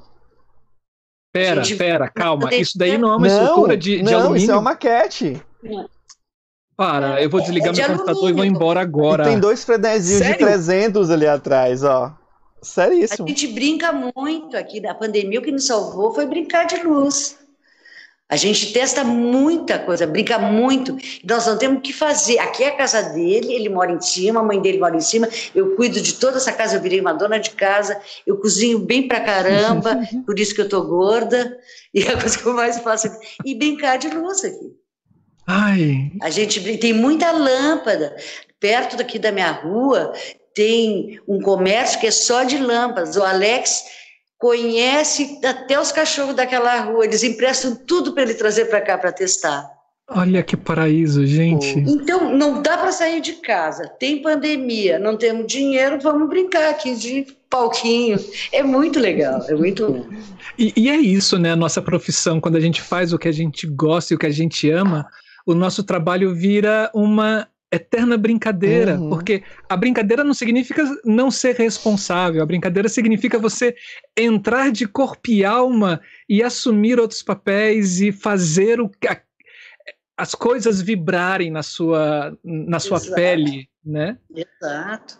Eu vou, eu eu tô velha, vou morrer bem velha, mas vou morrer jovem, sempre, sempre. jovem, sempre, sempre, jovem. sempre, Marga, sempre. Em 2013 é. você foi na, na mesa Mulheres na Luz lá na, na UDESC, né, com que o Ivo tá aqui Ui. com a gente. Fala, fala um pouquinho dessa tua experiência lá, de ver naquele encontro e ver aquelas mulheres para poder fazer um debate, porque ali foi uma mesa histórica, Ai, né? Eu me senti Maravilha, foi histórico, maravilhosa. As mulheres super, eu me senti até um pouco burrinha perto delas, de tanto que aquele mulherio sabe. Que orgulho. Foi, na verdade, eu fui mais, fui para falar sobre isso tudo, meu trabalho, já que eu não sou acadêmica, já que eu não venho na. Tinha, tinha duas pessoas ali que, que não cursaram uma faculdade. Mas foi muito bom para mim, foi um aprendizado, foi tudo. Foi tudo um aprendizado, um reconhecimento, um, e ver o quanto eles se dedicam. Eu fico muito feliz com o laboratório, com tudo. Foi um grande orgulho. Eu só me aproveitei de tudo um para aprender mais. Um momento ótimo, né? Um momento onde a gente pôde a, a, abrir novo, é. novas discussões, né? É, é, eu, eu, eu, não tenho memória de, de que se houve um evento parecido antes disso, onde, não, onde na, numa mesa de pesquisa foram só mulheres para falar sobre a profissão, né?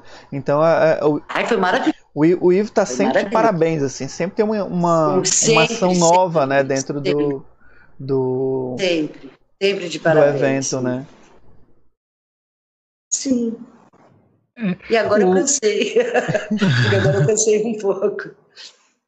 É, o, é, essa coisa de trabalhar sempre com, com, com o essencial, né? Assim, de você conseguir transformar do pouco o muito, né? O muito, quando eu digo muito de criação, o pouco de equipamento e o muito de, de criação que, que dialoga com o que está em cena.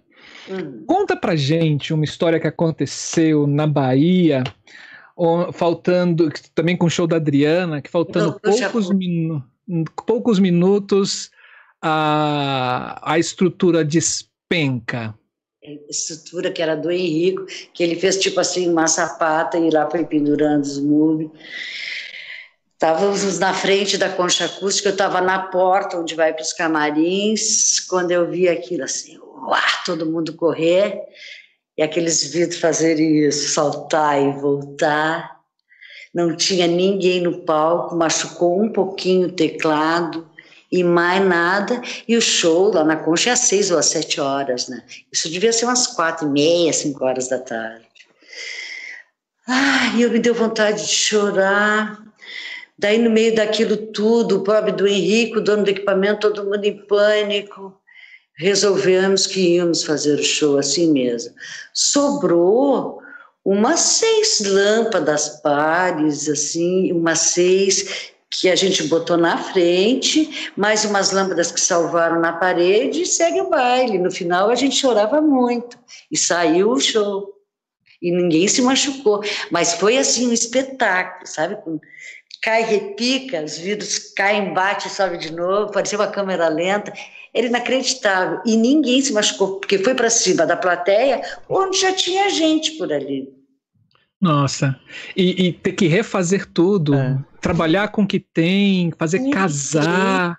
Porque tinha moving, tinha tudo. O que os teve dois movies que o cara conseguiu fazer funcionar que ficaram no chão e o resto foi assim set light que eles tinham né, no caminhão ainda lâmpada par colocamos e vamos embora vamos fazer não vai ser por isso o show foi lindo com uma luz assim essencial simplinha mas depois chorei muito choramos muito porque Sim. tava tudo planejado né para ser um grande espetáculo né e acontece uma Era, uma nossa, fatalidade não assim né? sabe. Né? Sim, foi uma fatalidade muito planejado mesmo. Sim. Porque não era a primeira vez, era a segunda e cada vez era melhor ir a Salvador, cada vez o público gostava mais dela, então era o auge e acontecer isso. Nossa, e, e, e, aí começa uma coisa que é, que, é, que é bem dicotômica, né? Assim, é você pensar no ser humano que está ali, que se machucou, uhum. e de repente produtores, empresários e advogados pressionando para que o show não pode parar, né? Assim. Já tinha advogado lá querendo. Coisa chata isso. Que eu né? como, não como fizesse o show que era para para alguém tomar. Eu digo não, não vai ser eu que vou dar essa palavra, uhum. não, não de jeito nenhum. E a gente fez, fez mesmo. Por quê? Porque ninguém se machucou. Uhum. Ninguém se, mas se tivesse machucado, acho que a gente tinha feito igual, né? Uh, ninguém se machucou, mas é, é, uma loucura isso, a pressão de produção, advogado, dono do equipamento, o, o administrador do teatro, a vira tem que ter muito sangue frio para dizer, tá, vamos primeiro, vamos fazer o show, é assim. Uhum. Aí perguntaram para o menino do som, você pode fazer assim? Pode. Eu podia, então vamos embora. Depois a gente discute quem vai pagar essa bronca. É. Uhum. Ah, foi um uma loucura aquilo, uma loucura. Ah.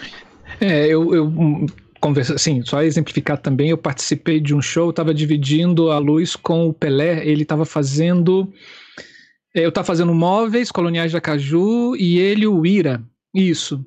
Não, ele estava fazendo Arnaldo Antunes. E ele pediu, já pronto para abrir o evento, assim, ele pediu para o cara subir para afinar um refletor. O cara botou uma escada no grid que ele era amarrado com que ele estava só pendurado com com as, a, as oh, não é as não algemas não gente as correntes, uhum. né? Só com aqueles grids grandões, e o cara botou e foi subindo, e ninguém prestou atenção de que aquele cara não sabia o que estava fazendo. Nossa. Porque na medida que ele foi subindo, o grid foi indo para frente, e ele caiu de uma altura de mais ou menos uns 10 metros no chão. Nossa. E assim, aí vai todo mundo ver o cara, ele se machucou e etc. Mas a produção foi assim: pega ele, leva pro médico, leva, leva pro hospital e pode abrir. E eu olhando assim, eu falei assim, gente, cadê o respeito à vida humana? Né? Assim, assim, uma loucura. Uma loucura. Marga, hum. com esse tanto tempo de estrada, o que, que você diria para a pessoa que está começando hoje? Essa essa aventura dentro da iluminação? Vai com tudo, entra de cabeça, entra de sola, vai com tudo. É bom, é boa a vida da estrada. Uh, ai, tem que saber conduzir hum, dentro das condições que dão, tem que saber conduzir, tem que ser desprendido, não pode querer dormir todo dia na sua caminha, né? Se bem que eu sempre tive muito conforto, não posso me queixar, mas ah, é muito bom isso, é muito bom. É muito é. bom. Se a pessoa tem essa coisa de desprendida, de, e de aventureira, a estrada é uma delícia, cada palco, cada lugar, cada coisa, cada lembrança. E qual a melhor forma de aprender iluminação? Melhor forma? É. Ah, é querendo fazer, querendo mesmo, experimentando, gostando, furungando, perguntando e estudando e pesquisando. Numa eterna brincadeira, é. né? Nossa, Marga, assim, é para mim é um prazeraço enorme estar tá aqui batendo um papo com você, conhecer você, eu não te conhecia, eu não te conhecia assim tão próximo assim de bater papo, sabia quem quem você era. Uh, o Haroldo Lopes, ele falou que teve a honra de conhecer você no Goldoni, é o técnico do Goldoni, do Teatro Goldoni, esse teatro pequenininho que você falou. Né? Assim, é, é, incrível ver você com essa estrada gigantesca, com essa bagagem, com essa história sendo trazida né, dentro da sua vida pra gente aqui, e ainda com o ânimo daquela garota uhum. de vinte e poucos anos que começou a fazer por a luz assim de supetão e falou assim, gente, vamos fazer e para não perder o namorado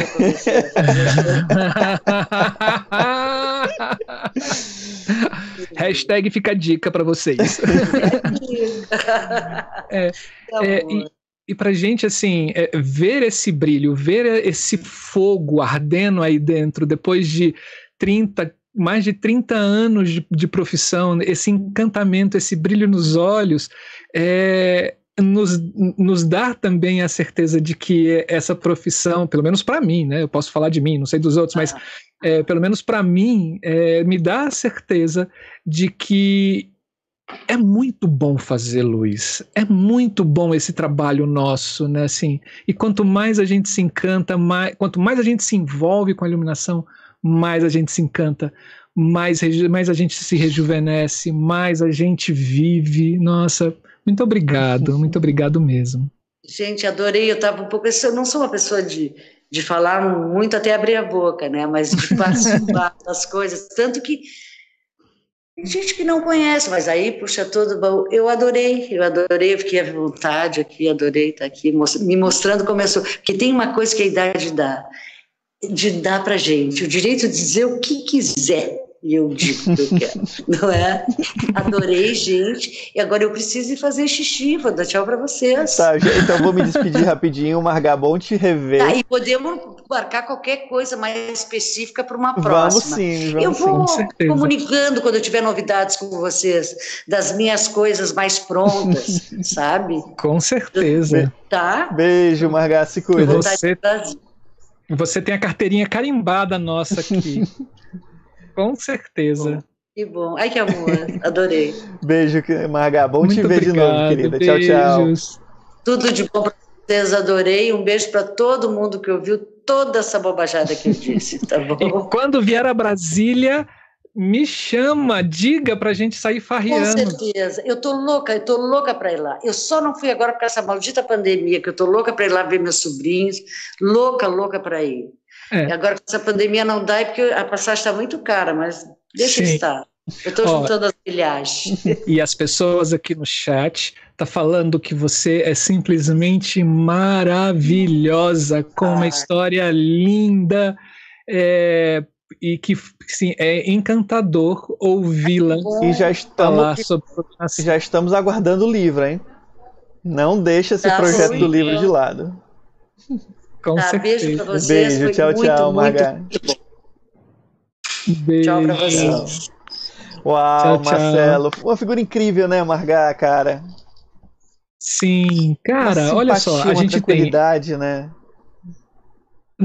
Ó, oh, isso, isso é histórico, velho. Assim, é, a gente teve nesse momento, nessa, nesse programa, é, a mulher que foi referência uma desbravadora da iluminação, né, na, uma, uma mulher que desbravava a mulher dentro dessa profissão.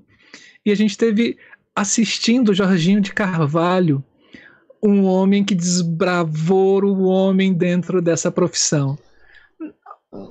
Quer mais alguma coisa, Wallace? Eu, eu agora. Eu, eu só percebo que a gente está no caminho certo, Marcelo. Eu acho que isso que a gente está fazendo aqui, esses papos, esses registros, assim, a gente está tá, tá desenvolvendo um, um, um, algo que pode marcar, sabe, um, um, período. E é bom poder ter o Jorginho vendo a gente, né? A gente já conversou e futuramente ele vai estar tá aqui para bater um papo com a gente também, né? Então, assim, é, é trazer essas pessoas, entender dessa história que fica parte dela na oralidade, né? Porque a gente não tem um registro de todos esses dados. Né?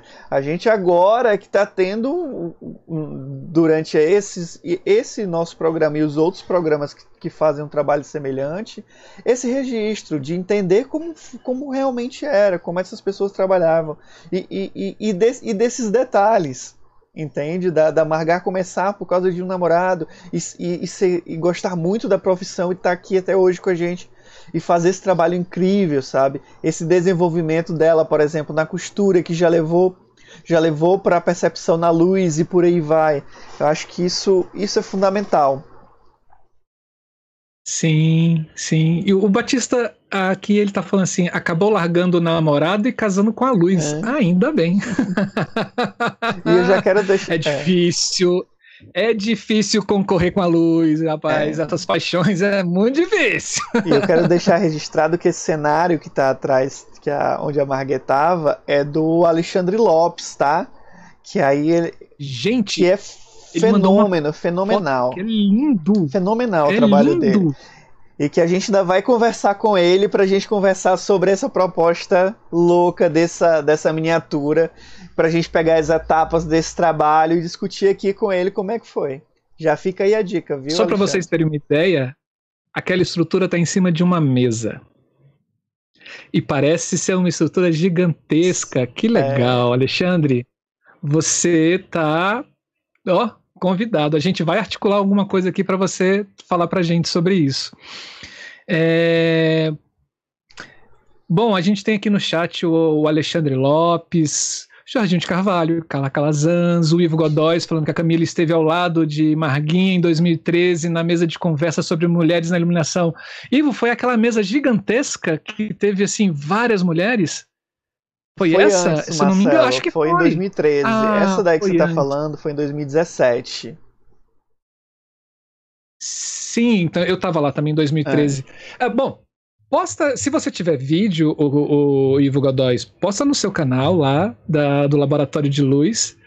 Por favor. Oh, o Alexandre tá falando que era P5 treliças de 5 por 5 por 5. É. Muito lindo, parabéns. Tá, tá incrível. Parabéns. Sim. Bom, pessoas, é...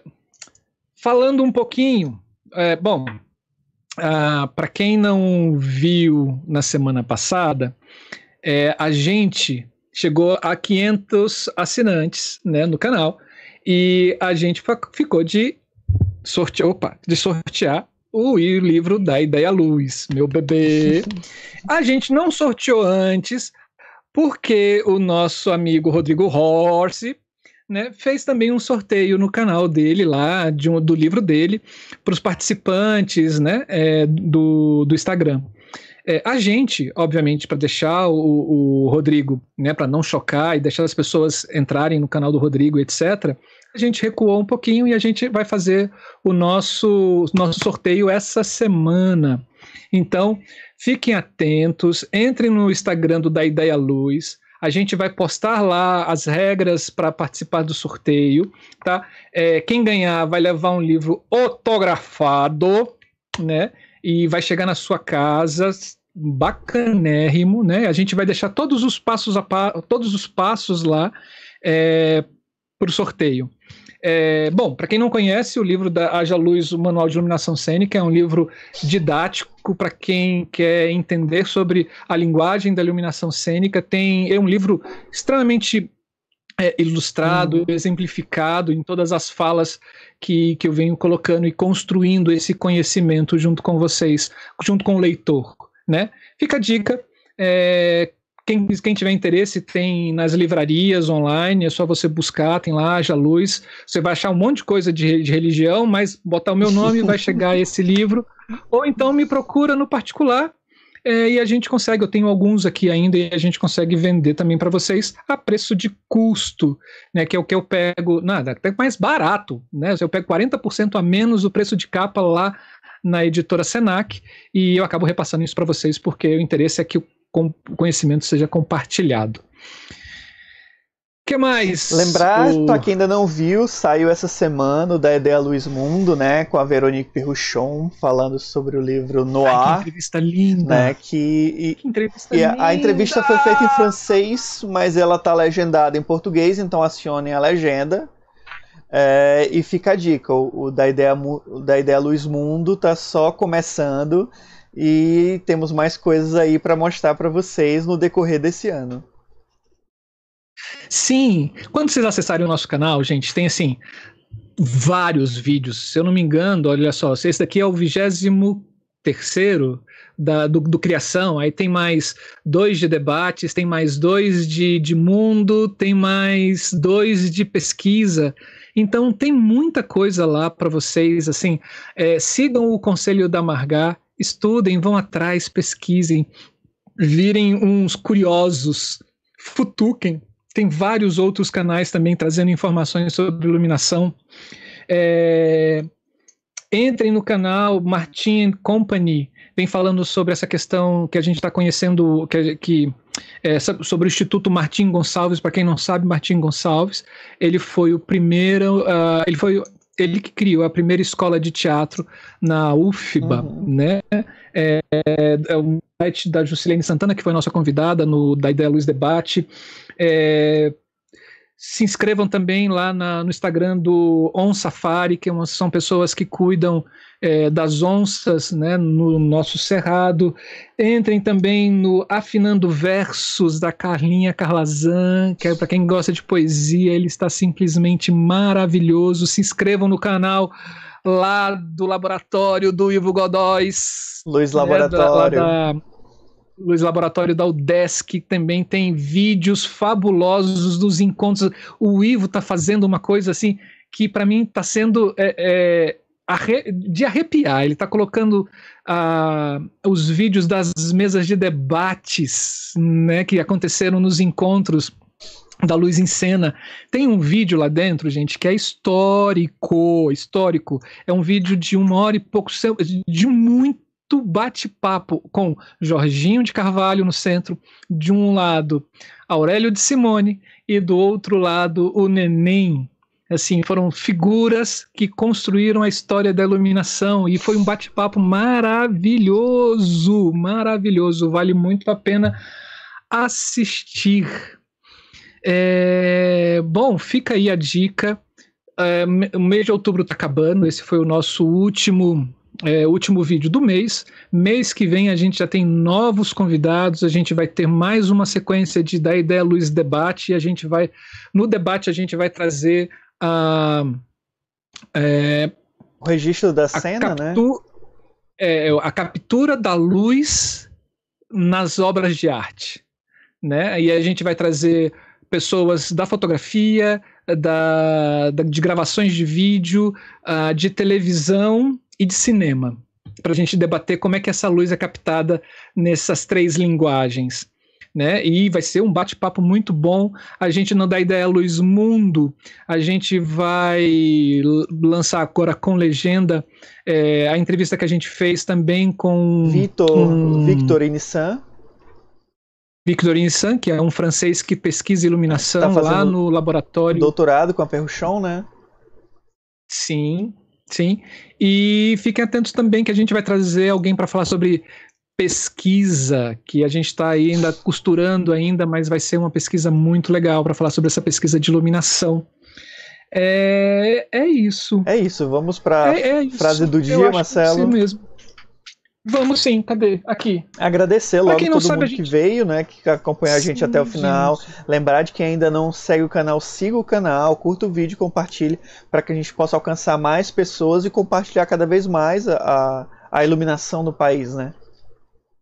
divulguem, assim, esses vídeos são nossos, são feitos pra gente. A, a Jusilene Santana, ela, quando ela acabou a, a, entrevista com a gente, lá o debate, ela perguntou assim, Marcelo, posso postar o meu vídeo no meu canal ali para dizer que, que eu, a gente falou assim, claro, ele é nosso, ele está aqui uhum. dentro dessa plataforma do YouTube, gratuito para vocês e, e é, o que a gente quer é criar redes né, para que a gente possa passar por esse momento que está sombrio na cultura no Brasil, né, sairmos dessa fortalecido e criar uma rede de, de discussão sobre iluminação cênica, né? O que isso vai dar no futuro? Não história, sei. História, Marcela. Mas isso vai, vai dar ser história. coisas muito legais. Isso é verdade. Para quem não assistiu o vídeo lá do debate, como os documentos são importantes para a construção da memória e história do teatro do teatro ou teatral, é, assistam, gente. Assim, tá. Oh, queixo caído, baba. Às vezes baba, é muito bom, é muito bom. Bom, não enrolar. Vou enrolar mais não. Rui Castro, Mal Humor, uma antologia definitiva das frases venenosas. Para quem não conhece, a gente sempre acaba com uma frase de desse mau humor de Rui Castro, né, que ele saiu coletando. E a nossa frase de hoje vai falar sobre teatro. E é uma frase do Nelson Rodrigues. Ele diz: Os inteligentes estão matando o teatro brasileiro. Um dia teremos de chamar os burros para salvá-lo. Eu acho que Nelson Rodrigues não imaginava oh. os secretários de cultura que a gente teria estava no Brasil. prevendo. Bom, no Mais Beijos. Mas não sei se era pra salvar. É. é. Ah, oh, inveja pra vocês. Eu ganhei isso daqui de uma amiga. Ele é um pendrive, gente, Nossa. que acende luz. É maravilhoso. É maravilhoso. Muito bom. Bom. Gente, fiquem em paz, se cuidem.